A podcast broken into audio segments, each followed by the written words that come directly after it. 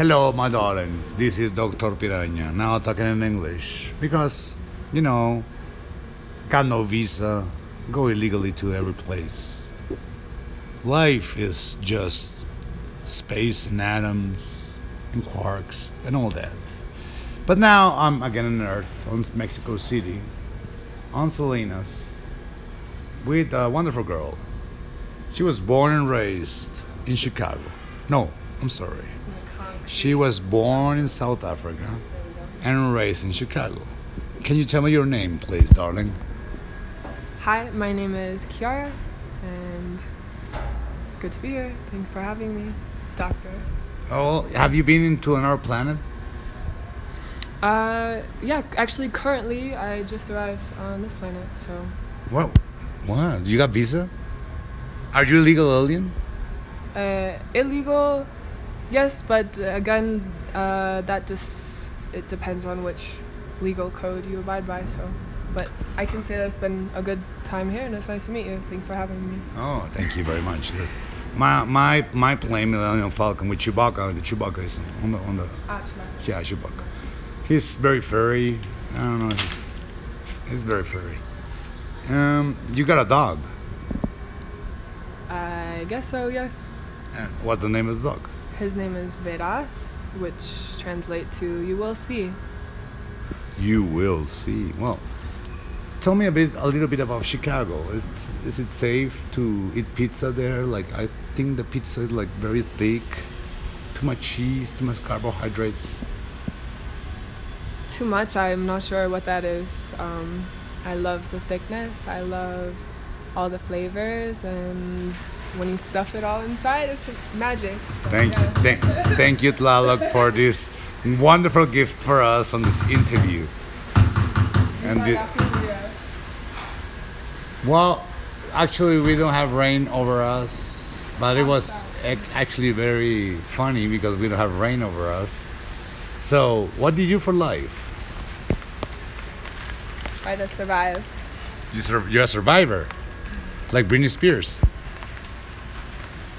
Actually, it's funny that you brought up Britney Spears. Um, I had been shown this video or post of um, from her the other day, and it was her dancing in these shoes, and she was talking about how um, it's been a while since she's had new sneakers, and that her assistant suggests that she just wear her old ones. But um, she was sort of like feeling this urgency to dance, and couldn't find any of the right sneakers, so she went online and ordered 20 pairs, and it's the most ecstatic. Well, I'm sorry. Mother yes. Rain doesn't want us to taxes. I think it's the CIA or the Union They're of. trying to stop us. They're trying to stop us, but yeah, will never stop us. Should, should, should she be free? Free. Yes, free, free them all. Uh, Come on. But Britney, I believe she's always been free and she'll continue to be free, so God bless her. God bless her. And Well- she's, she's freed many young girls, and this is something that I admire. That's true. So, what do you do for life? Not really.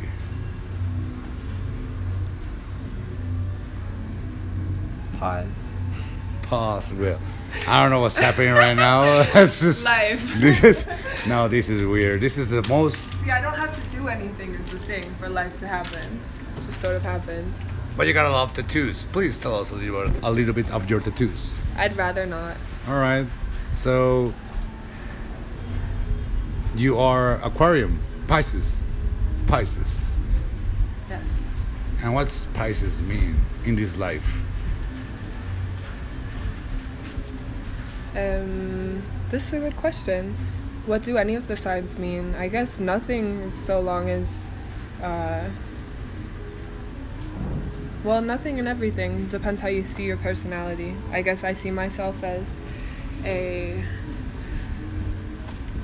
chaotic um, piece of art and an alien as well but I'm not sure what that means because I also very much connect to people and places and things here on Earth, and I wish to only discover more of what to do here and who I can be of service to. I know that's very cliche, but if you want to wrap up a Pisces, basically, just I have a Jesus complex, and um, I'm working with it, connecting to this. I was talking to Najolote, and he told me that you you were talking to them. Come on, this is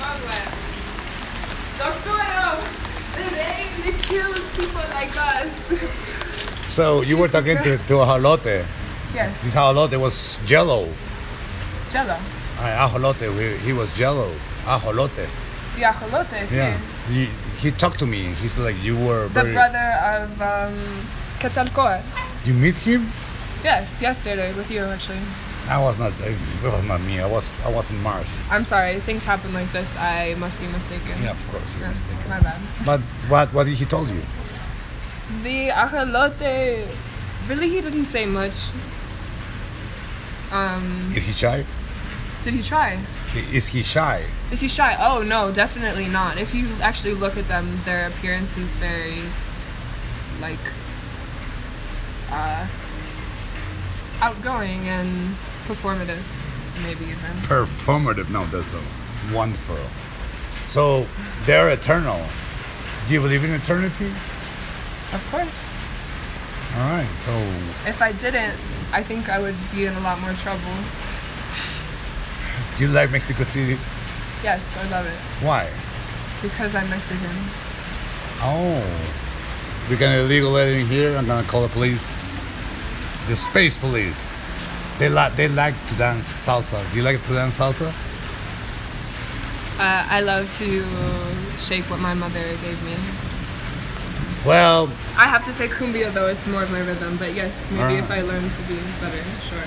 I I was seeing her from space drinking pulque, apio, celery. Yes. Why do you like celery? Like nobody likes celery. At, at, at, at my service, surveys, Cervecita. cervecita. That's more your style. Yeah, yeah, well, well you, you, you know how to say that, but so why celery? Why celery? Um, why not? I guess whatever works, whatever floats your boat. So we're gonna see the Duende Azul. He's gonna paint the mural right now, huh? Yes, it looks like it. I think they're just setting up. So right now, there's a lot of people in Pluton and Neptune. Do you want to say something to them? Like our listeners or Yeah. the people here, yes. No, Nep- Nep- Nep- from Nep- Neptune. Nep- Neptune. There's, there's a lot of people. They hear us. They have nothing to do. They're lazy people.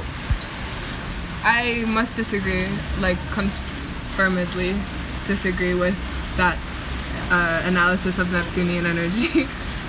I was actually recently there, um, and uh, yes, it's an energy that doesn't necessarily work with the physical realm very compatibly, but if you can bring it into the love sphere, the emotional sphere, then I think that you'll be fine.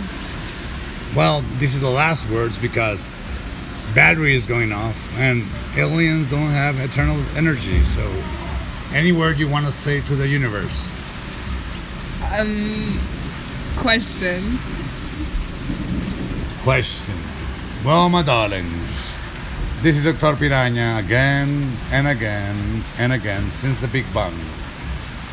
And this will end and this will start all over again. Please kiss yourself, have sex, and some cervecitas with tacositos al pastor con piñita. I love you, my darlings. Ciao. Hey, this is a great song to come out of. great outro.